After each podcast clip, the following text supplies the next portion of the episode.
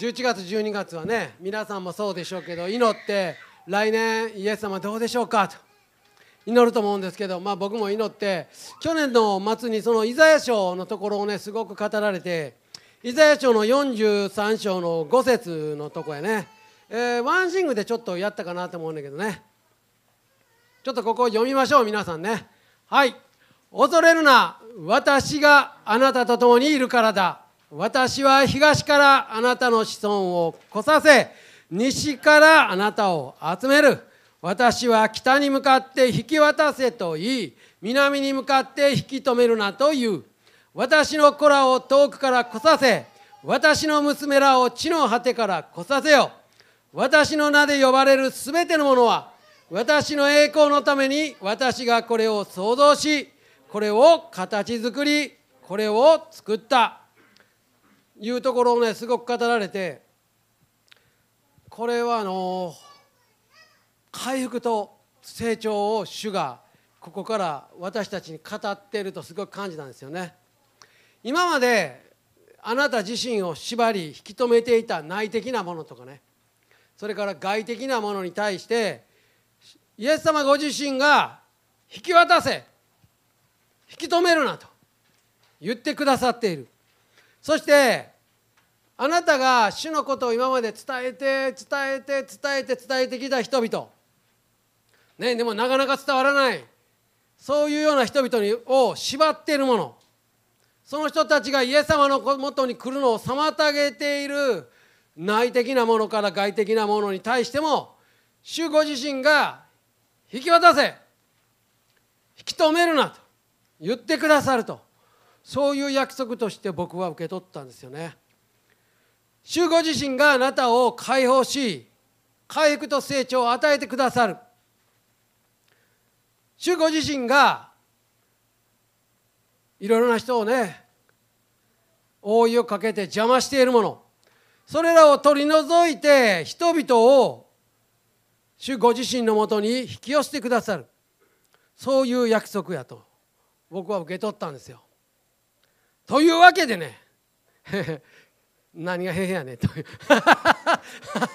去年もやりましたけど今年もやりましょうか。この6節に私は北に向かって引き渡せとイエス様はおっしゃってる主がおっしゃってるということなので北こっちです。私が今からイエス・キリストの名によって命じる言うたら皆さん大きな声で引き渡せと言ってください。いいですか？来たこっちですよ。こっちやね。こっちや。行くよ。僕がイエス・キリストの名によって命じるって言ったら皆さんがでかい声で引き渡せと。なめとなめとんのかちゃうな。なめとんのかは言わんで。引き渡せ。行くよ。北に向かってイエス・キリストの何よって命じる。アーメン。そうです南もやるよ。南に向かって僕がイエス・キリストの名によって命じるって言ったら皆さんは引き止めるなと言ってください。この御言葉に書いてあるようにね。いきますよ。イエス・キリストの名によって命じる。アメン。そうやなめとあなめてないな。そうなんですよ。そして主は言われる私の子らを遠くから来させ私の娘らを地の果てから来させよ主ご自身が私たち自身を解放し回復し成長させてくださる。そして私たちの周りにね今まで伝えてきた人々を主ご自身が引き渡せ引き止めるなと言ってくださって引き寄せてくださると。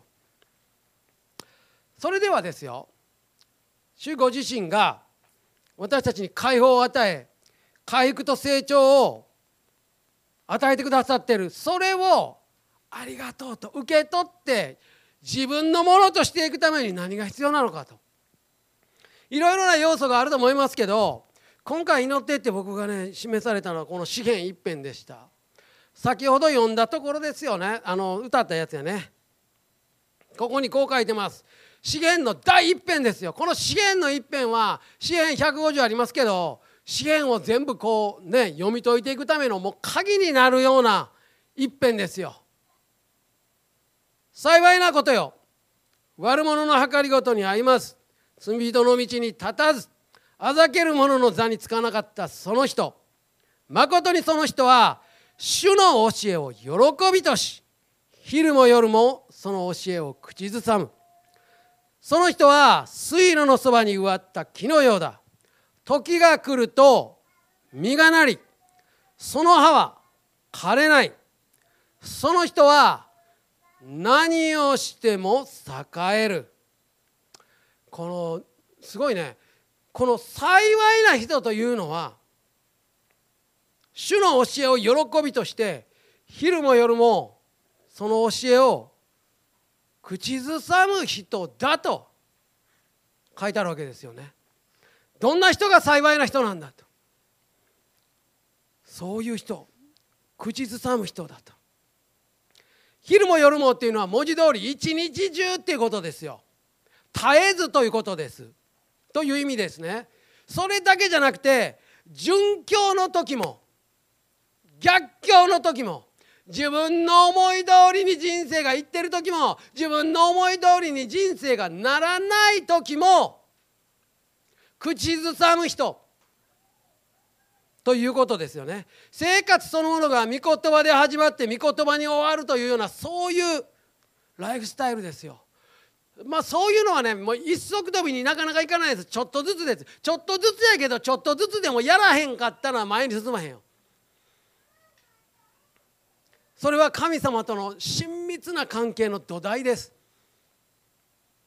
それを通して関係が築けられていくんですよね。そのような人はですよ水路のそばに植わった木のようにやがて時が来ると実を結ぶっていうんです。そしてその葉はその葉は枯れない常緑樹で何をしても栄えるというもう圧倒的な祝福ですよ。皆さん祝福欲しい祝福欲しい。神様祝福してください。祝福してください。祝福してください。って祈るよね。祈るよ。祈る。それは人に祝福も祈るけど。でも来てるんですよ祝福は。めっちゃ来てるよね。来てるけどそれを受け取らないと私たちが。受け取って自分のものにしないとね。来てるのに。せっかくめちゃめちゃ恵みも祝福も来てるのに。だから御言葉御霊を通して御言葉と御霊はもう分けられないですよ。一つです。一つとして働いてくださる御言葉と御霊を精霊を通してイエス様との親密な関係の中で満たされることなしに何か別のもの。例えば奉仕とかいろんな働きとか、まあ、自分の doing やね。やることやね。やることで何か心を満たそうとする時私たち本来の姿から離れていくんですよね。それこそ的外れハマルティア罪ですよ。罪的なあり方ですよ。的外れのあり方になっちゃう。だからねこの支援に書いてある主の教えを喜びとして昼も夜も口ずさむっていうライフスタイル自分の生活の中にもっともっと取り入れて時間をかけてねこれ時間いるんですよ。24時間しかないもちろん24時間しかないねんけど時間を自分で取らないとこんなんできひんのです絶対。まあ僕も仕事してるからようわかるけど時間取らないと絶対できへんよ。主とその御言葉の素晴らしさを味わっていくということです。そしていく時にね doing doing doing doing ではなくてキリストにある being の中で満たされていくことができるようになっていきます。それがあってこそ初めて本当の doing が生まれてくる。そうでなかったらハマルティアになっちゃうんよね僕たちはね。何してるか分からへん。そういう人は時が来ると実がなるってわけです。神の時に神の方法で神が望むような実がなっていくということです。このね詩篇あのね詩篇を毎日読んでくださいね。あのもちろん今年ヨハネでも読みますけど新約と旧約は必ず毎日読んでください。短くてもちょっとでもいいから新約でヨハネで読んだら旧約もどっか選んで読んでください。通読できたら一番いいけど。で詩篇は毎日読んでください。本当に。これを詩篇を毎日読んでると祈りが豊かになります。すごい力強い祈りになってきます詩篇の19編とか119編なんか見るとなんでそれほどまでに御言葉を愛して慕うのですかともう疑問に思うぐらいすごいこと書いてある19編とか119編読んでみてくださいね。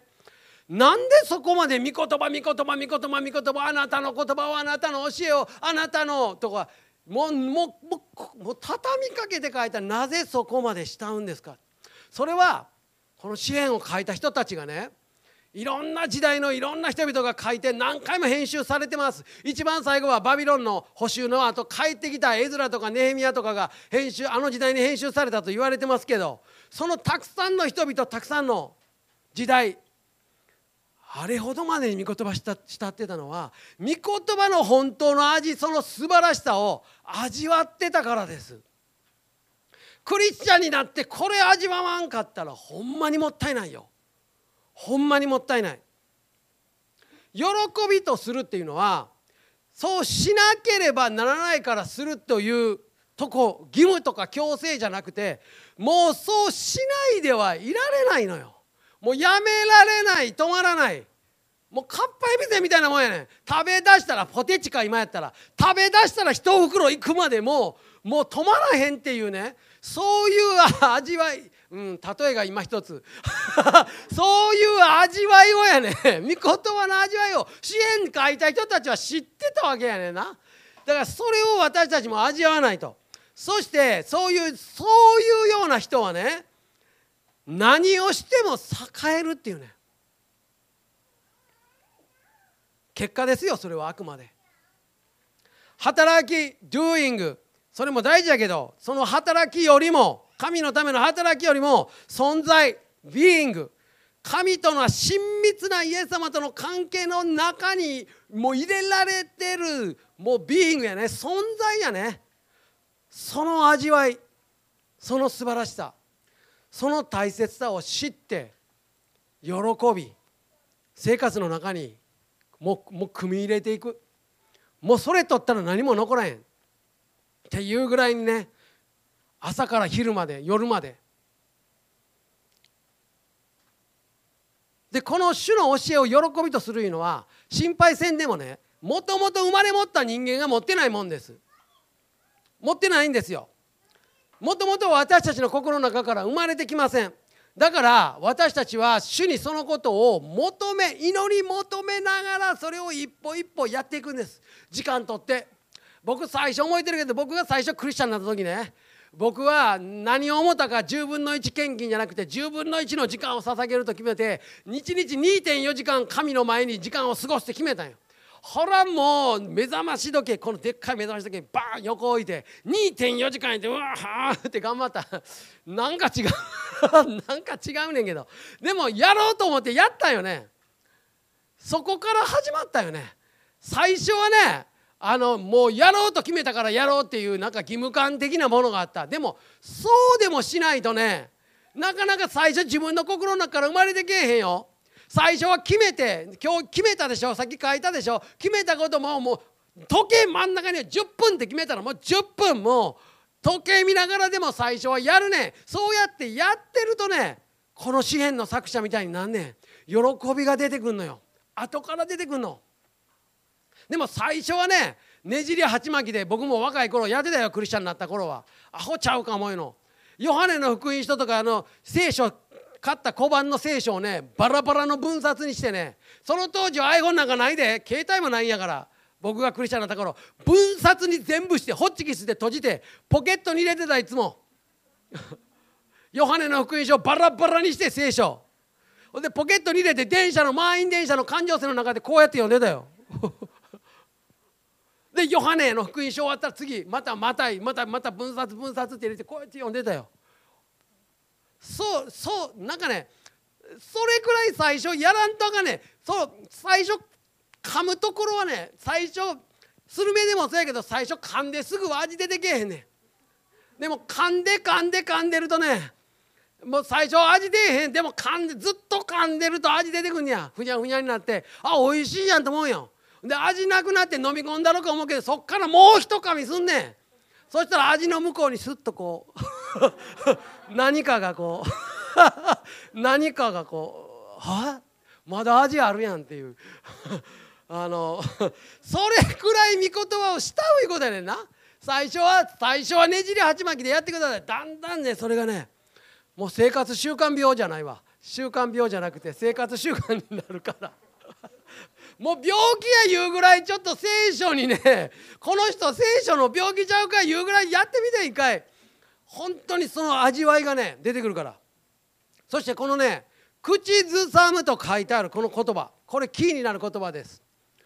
これはヘブル語でハガーという言葉なんですけどこの口ずさむハガーの意味は一番目は思い巡らす考えるっていう意味があります。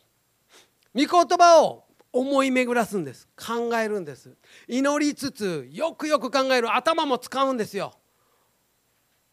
神とその御言葉に心をまずフォーカスする。そして心を静めて心の目を開いてよくよく御言葉を考え思い巡らして神様の心を知ることです。そしてその御言葉を通して聖書を通して神の技を見ることです。よくよく思い巡らして考えること必要です。頭も使ってください。祈りつつね。そして深く静かに思い巡らしい御言葉のことをよく考えるもう噛んで噛んで噛んで噛んで噛んで毎年ねあの聖書を読んでる時に僕通読と聖読と両方やってますけど毎年聖書を読んでて新鮮な発見ってありますか毎年ありますよね。まだこんな意味がこの御言葉に隠されてたかと。ええ、と僕の生活の中でこれをああそういうことかと。それは歯がすることで出てくるんです。まず思い巡らしよく考えることですね。そして2番目口ずさむ声を出す親しく語る。こういう意味があります。口ずさむんです。声に出すんです。親しく語るんです。その考えたり思い巡らしたりしている時に示されたことを告白宣言することです。口に出して声に出してそして語り出すこと。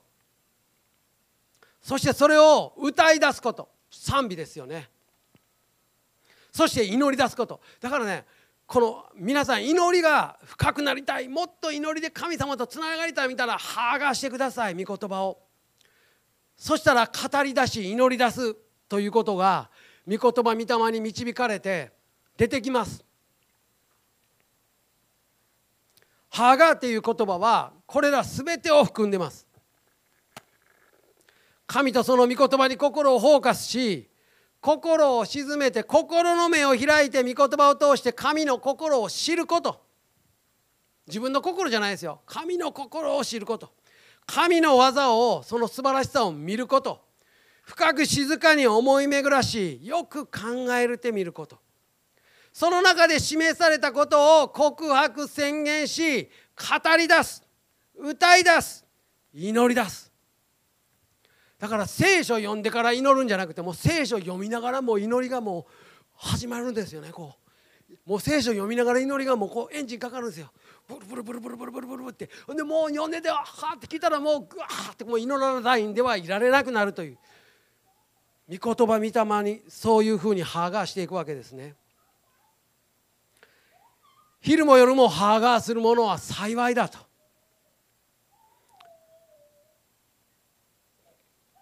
でそういう人は水路のそばに植わった木のようだと3節に書かれてます。植わった木っていうのは本来自然にそこにあった木ではないんです。別の場所に植わってたのを水路のそば水の流れのほとりに移してきて植え直された木のことです。植わった木。移し植え替えられた木なんですよ。植わった木。最初からそこにって植わってるんじゃないんですよ。ということはですよ。そういう別の場所からええ場所に植えられた。水のほとりに栄養のいっぱいあるとこに植えられたらそういうものは灼熱の太陽がガンガンひでっても決して枯れない。なぜなら根を深く下ろしてその水路のとこで頑強な木として成長していくわけです。そして多くの豊かな実を結ぶということです。だから大切なのは木そのものがどうこうじゃないんですよ。木をそこへ植えてくださった移し替えてくださった方の存在が大切やって言ってるわけです。それ私たちにとって神様ですよね。植え替えられたんです。でこの資源一辺に出てくる木はね例のあの常緑樹の夏目足の木やと言われてます。一時それね取り上げましたけど白のねその木はですね前あのこの、まあ、写真出しましたけど1本について6個か7個の房ができるんです。その1個の房にもこれでもかいうぐらい実がついとんでね。なんか一説によると1,000個ぐらい実あるらしいねあの一房に。それが6個7個いうことは6,000か7,000ぐらいの実がなるわけですよ。しかもねその実がねすぐなるわけじゃない。植えてねだんだん大きなってね40年ぐらい経ったら実がなるんだって。そしてなんと150年にもわたって実をならせ続けるんやでまだまだ大丈夫。150いってへん。まだまだいける。150年もの間6,000の実をならしてならしてそれ乾燥させたらデーツやもんね。このメッセージするために僕は食ってきたよ家で。デーツ。ちょっと古なってね乾燥してたんやけど。でも美味しかった。そのデーツの実やね。栄養価の高いね。それを前に取り上げました。資源の92編です。詩篇にはよくこういうのが出てきます。正しいものはナツメヤシの木のように栄えレバノンの杉のように育ちます。彼らは主の家に植えられ植えられこれもそうよ。植えられたんよ。植え移し替えられたんよ。もともと主の家じゃなかったんよ私たちは。もともとなんかわけわからんもん痩せた土地でとんでもないところに植えられた神様が主の家神の大庭に、えー、水路のそばに植え直してくれたんよ。そのように植えられたというわけです。でその神の大庭で主の家で栄えると。そして彼らは年老いてもなお実を実らせみずみずしく生い茂っていましょうというわけよね。150年にわたって実を結ぶと。エレミア書の17章の7節にはこう書かれてます。別の言葉で表現されています。そういうものを主に信頼し主を頼みとする者に祝福があるように。主を信頼し主を頼みとする。主の御言葉にもしがみつくもうそういう歯がするもの。その人は水のほとりに植わった木のように植え移し替えられた。木のように流れのほとりに根を伸ばし暑さが来ても暑さを知らず。あね暑さが来ても暑さを知らずよ。葉は茂って日照りの年にも心配ない。だからコロナが来ても心配ない。世の中がどんなに揺れ動かされてもどんなに不況が来てもどな何がどうなろうと心配ないってわけですよ。それは剥がしてるから主を信頼してるから主の御言葉の味わって主の御言葉によって御霊によって神様と親密な関係を持って主のお庭に神の庭に神の家族の中に植えられて互いに助け合い祈り合い互いにね励まし合って互いに水を分け合って植えられてるから心配ないってわけよ。いつまでも身を濡らせるわけよねそういう人はね。すごいね。だから今年ねそれを目指していきましょう。そしてねこの支援一辺の中には三位一体の神の交わりが示されています。この支援一辺の中にね主と書かれている主は父なる神。そしてその人幸いな人と言われているその人は御子なる神。そしてこの資源を書かれた隠れた作者。それは聖霊なる神。この父御子御霊がここに存在しています。三位一体の神の深い交わりがここに掲示されている。この神様の三位一体の交わりの中に私たちは招かれてるんですよ。いよいよそこへ入っていこうってわけです。そのために歯がしなさいねというわけですよ。でイエス様ご自身がこの地上におる時にまさに剥がしておられたんですよね。御言葉を剥がし御霊御言葉によってイエス様この地上におる時に父なる神と聖霊なる神といつも一つになっておられた。その深い交わりを私たちに模範を示してくださった。その三位一体の神の交わりの中に私たちは今年この御言葉御霊を通して入っていこうとしているわけです。そして招かれている。これはもう愛と信頼の深い関係です。これをねちょっとね深く今年皆さんで体験していきましょう。これ求めていきましょう。そのために御言葉を剥がしてください。ヨハネの福音書も行きましょうね。でどぜひ僕勧めたいの支援毎日読んでください。短くても短い説でもいいから支援を毎日読んでください。そして新約を読んだら旧約もどっか選んでね。旧約もどっかちょっと読んで。そしてねあの剥がしていきましょう。ただひょっと読むだけじゃなくて。そのことを通して御言葉御霊を通してこの三位一体の神が持っておられたその深い交わりの中に私たちいよいよ分け入って導かれて入っていきましょう。私たちのうちにはねもうイエス様おられるんやからね。水の命の水の泉が私たちのうちにおられるわけやからね。これをしていきましょう。じゃあ祈ります。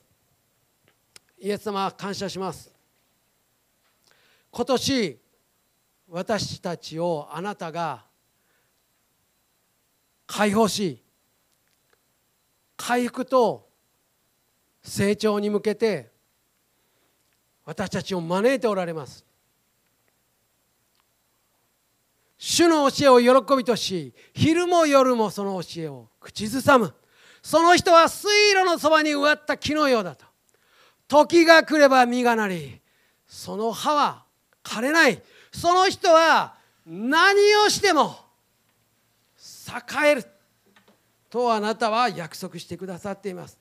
今年どうぞ私たちがそのような御言葉に従ってそのようなもあり方を持って三位一体の神の交わりの中にいよいよ深く分け入り導かれ入れられてあなたが与えてくださろうとする回復と成長をいよいよ受け取っていけますように。